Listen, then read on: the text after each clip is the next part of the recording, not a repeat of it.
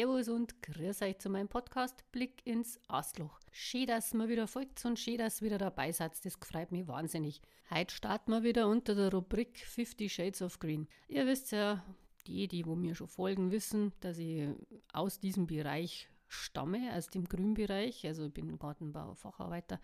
Ja, und somit habe ich dann immer mal ein bisschen was zum Sagen.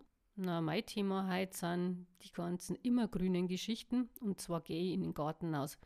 Nadelgehölze und Kirschlorbeer. Wir werden heute ein bisschen sprechen müssen und zwar über dieses trockene Frühjahr, das wir haben. Es ist Januar, ich schaue beim Fenster hinaus, es ist alles grün. Es blühen bedingt schon die Schneeglickerl. Ich habe schon Löwenzahnblühen sehen, Gänseblümchen über und über und hin und wieder mal noch so ein paar Leberblümchen, die schon rausspitzeln. Natürlich viel zu früh. Der Winter wird noch kommen, es wird noch kalt werden. Bloß jetzt im Moment ist nicht so. Der Boden ist komplett aufgetaut. Wir haben fast keinen Frost nicht. Und es ist immer so bei 4 bis 5 Grad, über den Tag teilweise sogar wärmer. Was sagt uns das? Wo möchte ich hinaus? Ja, ich möchte hinaus auf diese Trockenheit, die der Boden jetzt schon wieder produziert. Es regnet auch nicht sehr viel. Das ist natürlich viel zu wenig im Winter. Und wenn man so ein bisschen mal in die Natur reingeschaut hat, dann hat man schon die letzten Jahre, wo es ja auch nicht so recht viel Schnee gehabt hat, bemerkt, dass die Nadelgehölze mittlerweile ein Thema produzieren, und zwar dieses Trockenheitsthema. Nadelgehölze sind da sehr empfindlich. Die haben nicht so ganz tiefgehende Wurzeln, relativ oberflächlich und da ist meistens sehr trocken. Wie uns das dann praktisch die Nadelgehölze zeigen, ja, das sehen wir dann meistens an des Hobbygärtners Lieblinge und zwar die Thujenhecken. Ja, wie gesagt, es sind ja nicht nur die Thujenhecken, die jetzt schon eine Störung haben oder die mittlerweile eine Störung zeigen, indem dass die Winter ja nicht so feucht sind, wie wir es brauchen würden. Das nennt sie dann nicht Frostschaden, mittlerweile nennt sie es Trockenheitsschaden. Ja, wir gehen auch ein bisschen auf die Kirschlorbeer ein. Das ist ja auch so eine immergrüne Geschichte, die gern hergenommen wird als äh, Hecke bei uns. Unter anderem auch eben die Ligusterhecken, die mittlerweile in unserer Regio Region nicht mehr äh, immergrün sind. Zeigt sich dieses ganze Thema eben durch die immergrünen. Aber wir gehen jetzt erst einmal in den Garten aus und schauen, wie unsere Hecken ausschauen. Thujen werden ja gern pflanzt, weil es eben langsam wachsen sehr schnittverträglich sind. Ich muss nicht recht viel schneiden. Ich schneide die vielleicht einmal im Jahr und zwar im September, kurz bevor eben die Pflanzen abschließen. Dann habe ich das Problem nicht. Sie sind sehr genügsam und wie gesagt blickdicht. Das ist ja für manchen sehr wichtig.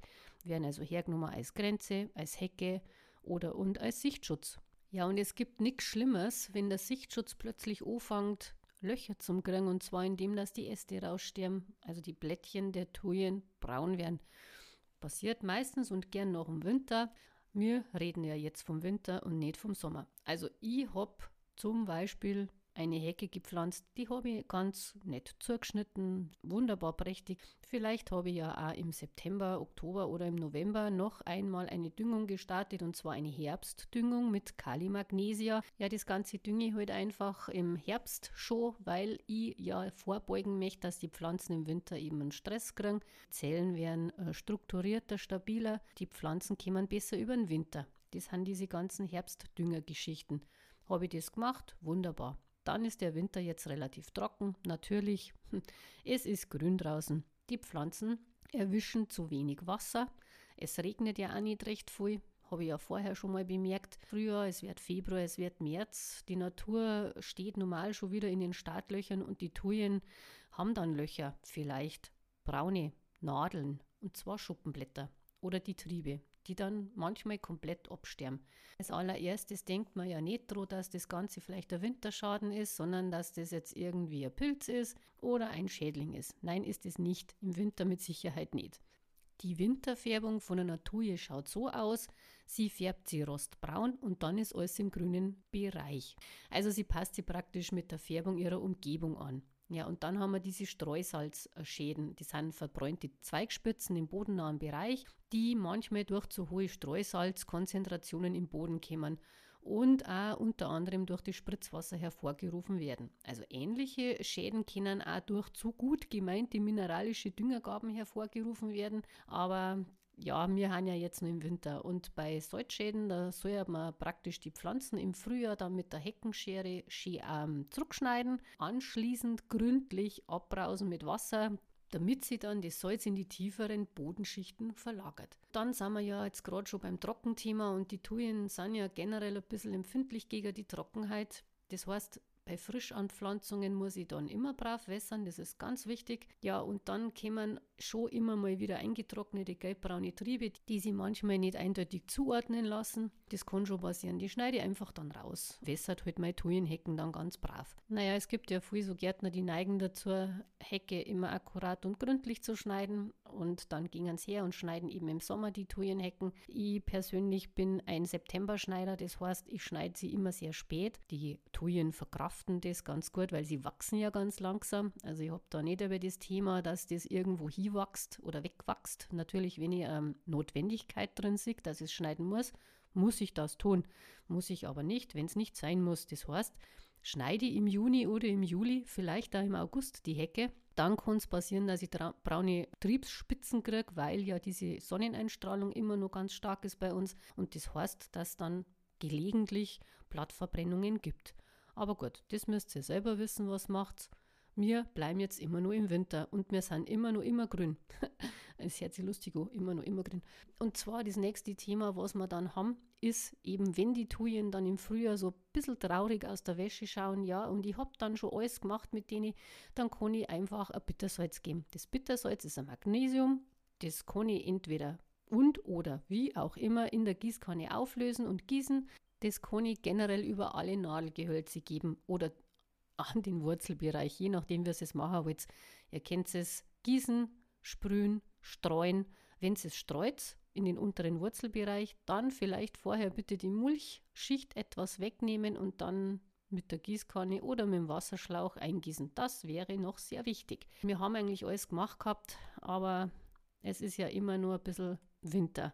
Naja, wir haben jetzt ein bisschen abgedriftet in den, äh, was habe ich zu tun im Frühjahr. So, und generell sind wir jetzt bei den Immergrünen.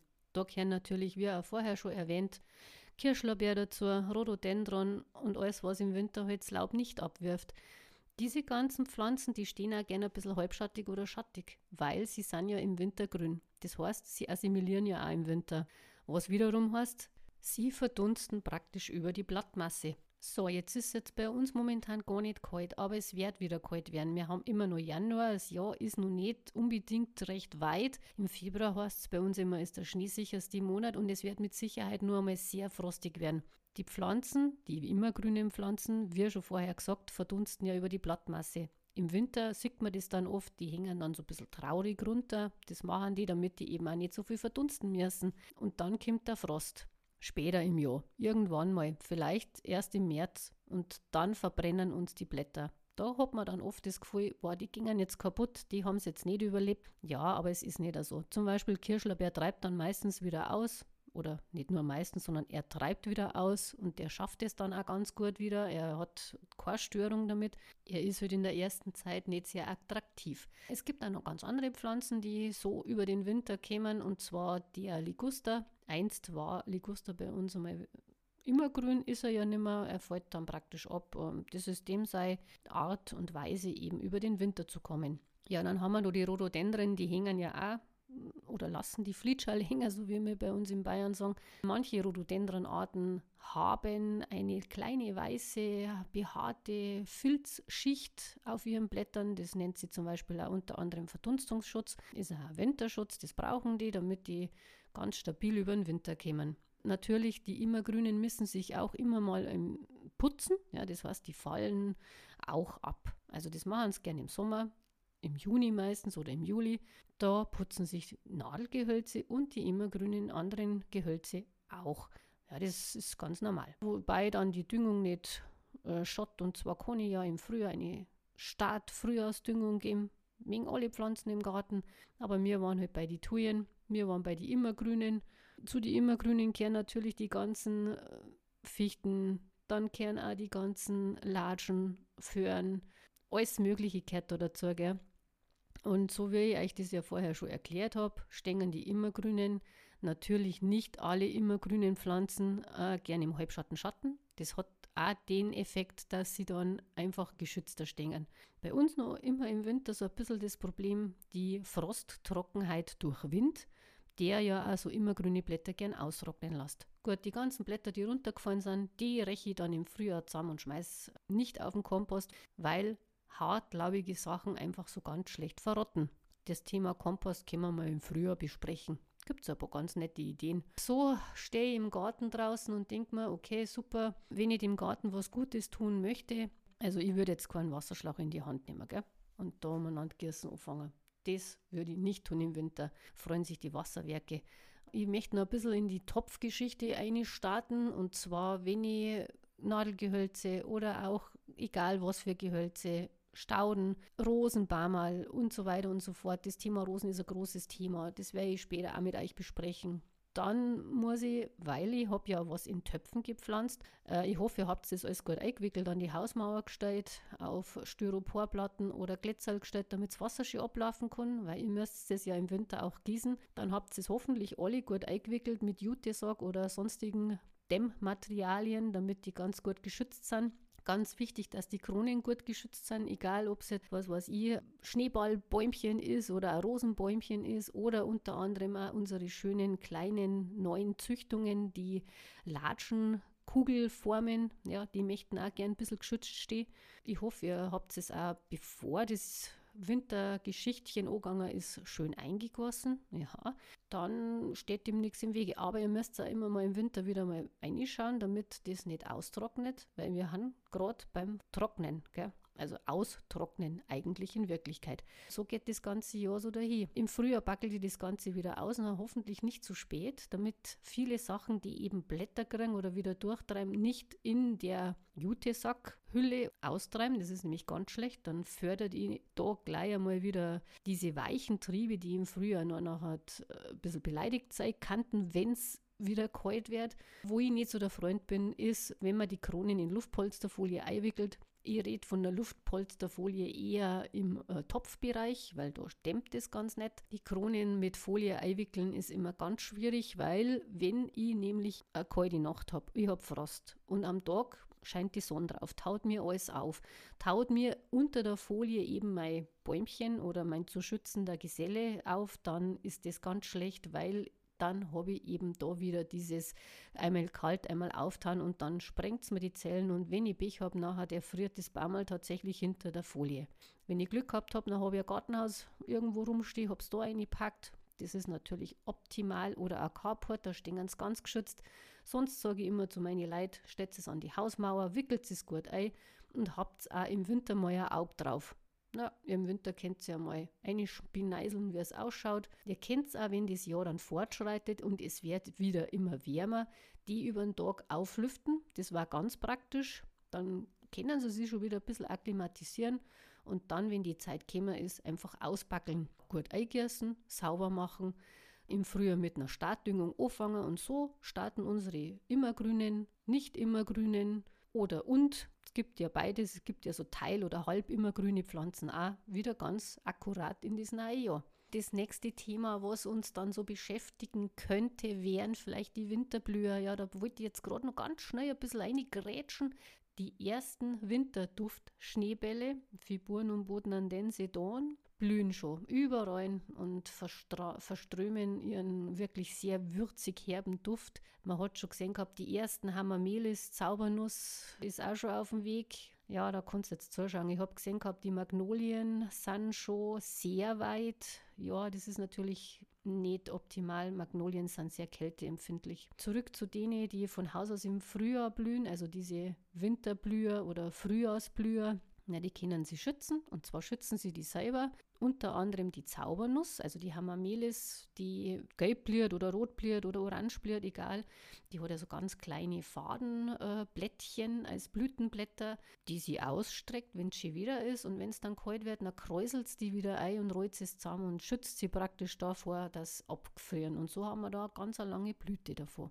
Dann die Winterblüte das ist ja auch so ein Geschichtchen, die unheimlich nett ausschaut mit kleinen weißen Glocken. Ja, sowas erfriert dann von der Blüte her nicht. Während andere, wenn es recht weit schon sind im Frühjahr, und wir haben das dann ganz oft bei den Magnolien bei uns zum Beispiel beobachtet in der Region, wenn die anfangen zum Blieren, die dann oft ja, die Nachtfröste nicht überleben und braun werden, mm, das ist dann oft sehr schade. Ja gut, aber das ist jetzt einmal ein anderes Thema, die Winterblüher und die Frühjahrsblüher. Ebenso auch Thema Rhododendron vielleicht ist auch ganz ein lustiges Thema. Aber das nächste Thema wird wahrscheinlich, gehe davon aus, die Hagebutte sein. Da möchte ich dann noch ein bisschen neu starten und euch da in das Reich der Hagebutte entführen. Naja, und dann haben wir noch vielleicht vor der Hagebutte das Schneeglöckchen und zwar das echte. Naja, nicht den Frühlingsknotenblume, sondern das echte Schneeglöckchen. So, ich werde jetzt aufhören. Ich wünsche euch ein schönes Tage. Die Caro ist raus. Genießt euch ihr Leben und wir hören uns beim nächsten Podcast, wenn es heißt, was bimmelt denn da? Führt euch. Servus.